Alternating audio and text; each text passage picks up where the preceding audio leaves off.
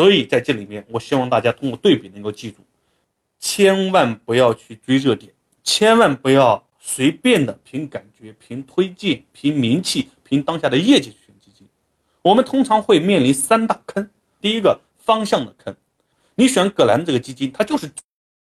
选蔡松松的基金就是重仓半导体啊，你选我们第一期分享的崔成龙的基金，它就是重仓新能源，所以这个方向就错了。我们应该选个基金，就是不要重仓于某一个方向，你应该让基金经理充分发挥他的能力，去抓住更多的机会。他没有明显的某个赛道的偏向，他能够让我们尽可能的去获得更多赚钱的机会，避开更多的风险。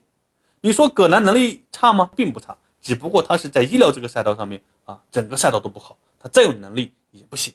所以第一个方向不要走到方向的坑，选基金最好不要选。某一个行业类型的基金，那第二个业绩的坑，你不要看当时的葛兰业绩多好，当时的蔡松松业绩多好，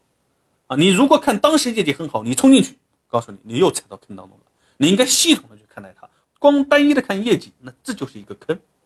第三个坑就是基金经理的坑，千万不要被基金经理他背后的经历和光环所影响了，背后的经历光环并不能够代表他未来的走向，所以同学们。啊，如果说你不知道怎么去选基金，你也踩在很多坑当中。我希望今天通过我分析基金经理和基金这样的一个案例当中，你能够记住这三个坑啊：第一个方向的坑，第二个业绩的坑，第三个基金经理的坑。你最好有一个系统选基的方法，从你出发，最适合你风险承受能力的，啊，最适合你组合搭配的去选一个基金。当你把那个方法掌握了之后，那接下来基金可能变。但是你有了这个方法，你永远都能够选出非常好的基金。你以不变应万变，因为你手里有一把尺子，有一个标准来去选基金。如果说你基础知识都不懂，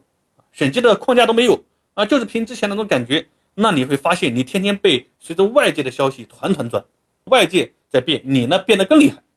好，以上呢就是我跟大家分享的系列，希望对大家有所帮助。